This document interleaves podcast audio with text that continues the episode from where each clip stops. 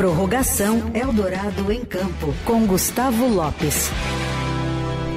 Toda segunda-feira a gente abre a semana e abre o programa, né, a grade do programa com esse destaque do Eldorado em Campo, nosso programa de todos os domingos, às 8 horas da manhã, que entrevista grandes personalidades, importantes figuras do esporte né, e de qualquer modalidade.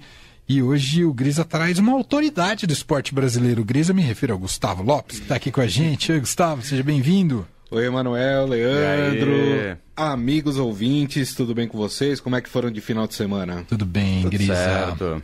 Me conta, vocês entrevistaram o presidente do COB, é, importante exatamente. autoridade do, do nosso esporte, e o que, que você destaca sobre esse papo? É, a gente conseguiu aí pegar ele no pulo, ele estava dando um pulinho aqui em São Paulo, né?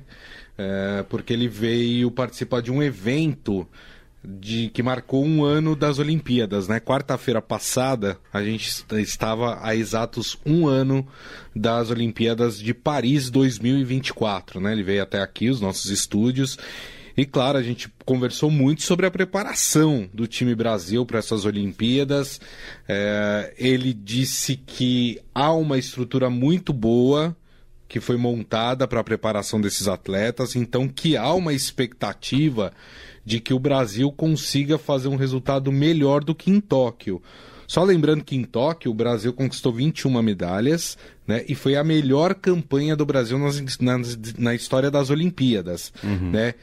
E aí, claro, eu fiz aquela. Eu até brinquei com ele, falei, vou fazer aquela pergunta que todo jornalista adora fazer e, e, e dirigente odeia responder. Hum. Eu falei, quais é, são as nossas chances? Qual a expectativa de vocês em relação ao desempenho do Brasil em Paris? E aí a gente teve a resposta aí do presidente do COB, o Paulo Vanderlei.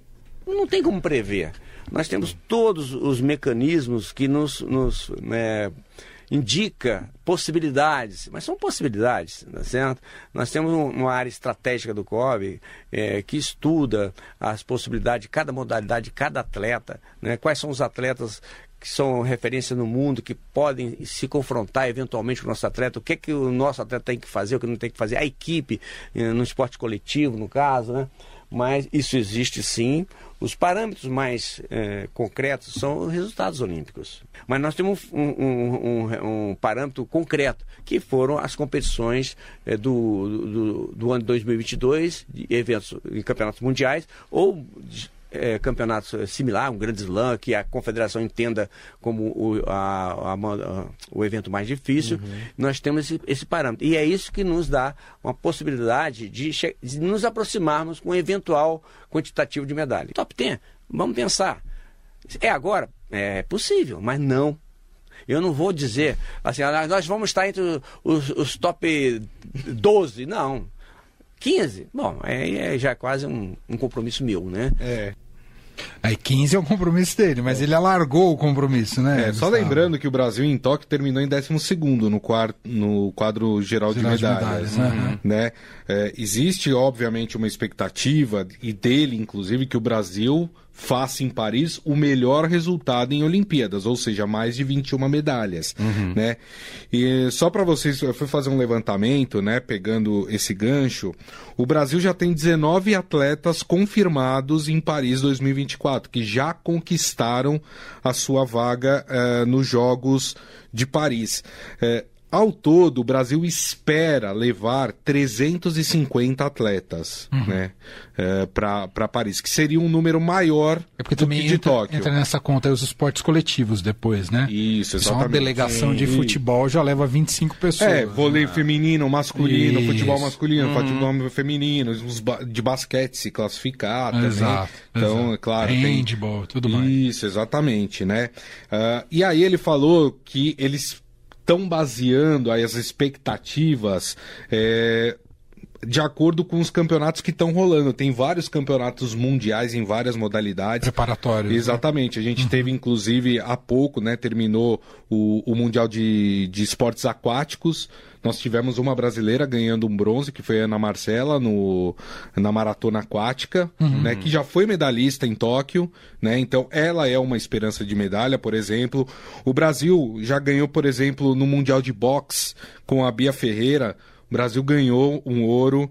É, o Brasil já ganhou quatro bronzes em mundiais que a, é, aconteceram. A Bia Souza e o Rafael Silva, né, o Baby, é, no judô. Uh, o Wanderson Oliveira no boxe também ganhou bronze já. Nós tivemos um bronze no Mundial de Taekwondo. Vocês estavam brincando aí, falando de faixas de Taekwondo. Yeah, yeah, yeah. Vocês sabem que eu sou faixa amarela de judô e Taekwondo, né? Oh, é, muito mais rapaz. preparado do que nós, Leandro. Sem dúvida. A gente só fica nesse grito. a Maria Clara Pacheco, né, conquistou aí o bronze é, nessa, nessa modalidade, né, no, no Taekwondo. E aí eu fiz uma, uma, uma pequena lista de quem é, há uma esperança de conquista, de fato, de, de medalhas nas Olimpíadas. Então, Futebol masculino e feminino é sempre uma, uma esperança de medalhas no uhum. Brasil. O vôlei masculino e feminino Sim. também, apesar de que não foram bem na. Em Tóquio. Não, não foram bem agora na, ah, é verdade, nos campeonatos. Na Liga das Nações. Ligas, é verdade. Né? se eu não me engano, o feminino foi eliminado nas oitavas e o masculino nas quartas. Ou é ao contrário disso. Uhum. É, a gente tem o skate, que claro, o Brasil foi bem, muito bem. Isso, é. com a Raíssa Leal. Fora isso, a gente tem o Pedro Barros, que é um garoto também, que vai super bem nas competições aí no Mundial. Tem a Isadora Pacheco, que é do skate park que também tem vencido algumas etapas aí, então é uma, uma esperança. O surf, uhum. né, que também deu. Sempre tá. O Brasil, vamos lembrar, é o primeiro medalhista de ouro olímpico da história das Olimpíadas no surf, né? Com Ítalo Ferreira. Aliás, né? surf e skate que ajudaram o Brasil Super. a subir muito, no ranking muito. da última Olimpíada. Exato, né? exato, exato. A gente tem o, o, o, o iatismo, né? Também. Uh, os esportes à vela, que o Brasil vai muito bem. Vamos uhum. lembrar da Martine Grael e da Carrena Kunze, que, que foram medalhistas em Tóquio, foram medalhistas no Rio também. Enfim. Então a gente tem aí uma série de, de, de modalidades. Ginástica. A ginástica com a Rebeca Andrade, Super. né, que é talvez a, hoje a, a principal a referência de, de imagem, de divulgação para o time Brasil uhum. é a Rebeca, principal, uhum. isso, é a Rebeca Andrade, mas também tem alguns esportes que, tem, que o Brasil tem colecionado bons resultados e que o Brasil nunca teve uma medalha e que há uma esperança de que o Brasil conquiste alguma coisa. Por exemplo, na canoagem slalom. Vocês sabem qual que é a canoagem slalom? Não. É aquela que eles vão descer numa corredeira ah. e aí eles têm que fazer várias várias curvas, dar um giro ah, em si mesmo. É tipo, é tipo Leandro em Brotas. É isso. Entendi. É. é isso. A Ana Sátila, ela foi, o ano passado teve o Mundial, ela foi quarto lugar no Mundial, a Ana Sátila brasileira. Então, há uma esperança de que ela evoluindo, claro, esse ano, né, ela consiga aí conquistar uma medalha. Nós tivemos na esgrima também um resultado muito importante da, da Nathalie Mulhausen. Ela foi a quarta colocada também no Mundial. O Brasil também não tem medalhas né, na esgrima. Tem a ginástica rítmica, que o Brasil tem conquistado medalha também em campeonatos. Ginástica de trampolim, que é outra também, que é a famosa cama elástica. Sim. Né? Uhum. Uh, saltos ornamentais. O Brasil foi foi quarto no Mundial no ano passado. Esse ano a Ingrid Oliveira, que é o principal nome, é, ela teve uma lesão, mas mesmo assim ela terminou em 12 mesmo lesionada. É, então é uma esperança. No tênis de mesa nós temos o Hugo Calderano, que é top 6 do mundo. Sim, entendo uhum, muito bem, super né? bem. Então também é uma esperança. É, temos no atletismo também, no triatlo, por exemplo, com Manuel Messias, é uma esperança de medalha. E teremos também no tiro com arco. Aí você fala, o que, que é o tiro com arco? É o famoso arco e flecha, uhum. né? Uhum. E nós temos hoje, para quem não sabe, o número um do mundo. Ah. Que inclusive vai estar no Eldorado ah. em campo também. Mas ah, não nesse fim de semana. Deixa, né? É, mas não nesse fim de semana. Entendi. Tá, você tá? vai lembrar a gente. Mas a gente lembra é. mais pra frente. A gente vai ter uma entrevista muito legal com o Marcos Dalmeida. Marcos Dalmeida é número um do mundo hoje é, nessa competição. Então, vencendo inclusive no último Mundial um sul-coreano, que os sul-coreanos eles dominam, né, o tiro com arco. E ele venceu e ele se tornou o, o primeiro do mundo, tá aí numa preparação louca para as Olimpíadas, porque ele é um dos confirmados já nas Olimpíadas, né? Então há uma esperança aí grande eh, de conquista de medalhas, né? Eu, se eu tivesse que arriscar, Emanuel, hum. eu acho que o Brasil vai conquistar por 20, 25, Guarda 26 áudio, medalhas. Hein? Guarda esse áudio, hein, Leandro? No, na, na, no, na minha prospecção, Tá. Eu acho que o Brasil vai conquistar entre 25 e 26 medalhas. Muito bem. 12 de agosto de 2024 a gente conversa. A gente é conversa de novo. Bom, ó, quem perdeu, quiser ouvir a entrevista com Paulo Vanderlei falando muito sobre os esportes olímpicos e a preparação do Brasil, tem o podcast do Eldorado em Campo, só procurar por Eldorado em Campo. Esse foi publicado em vídeo também, Gustavo? Esse, a gente vai publicar ainda o vídeo, tá? tá mas, mas por enquanto podcast. Por enquanto só o podcast, né? Nos aplicativos de streaming, só procurar lá Eldorado em Campo e também no nosso site, né? radioeldorado.com.br vai lá em programa, se não tiver na cara do gol, vai em programas Eldorado em Campo. E só um detalhe, o Paulo Vanderlei, ele foi técnico, ele vem, ele é do judô, né?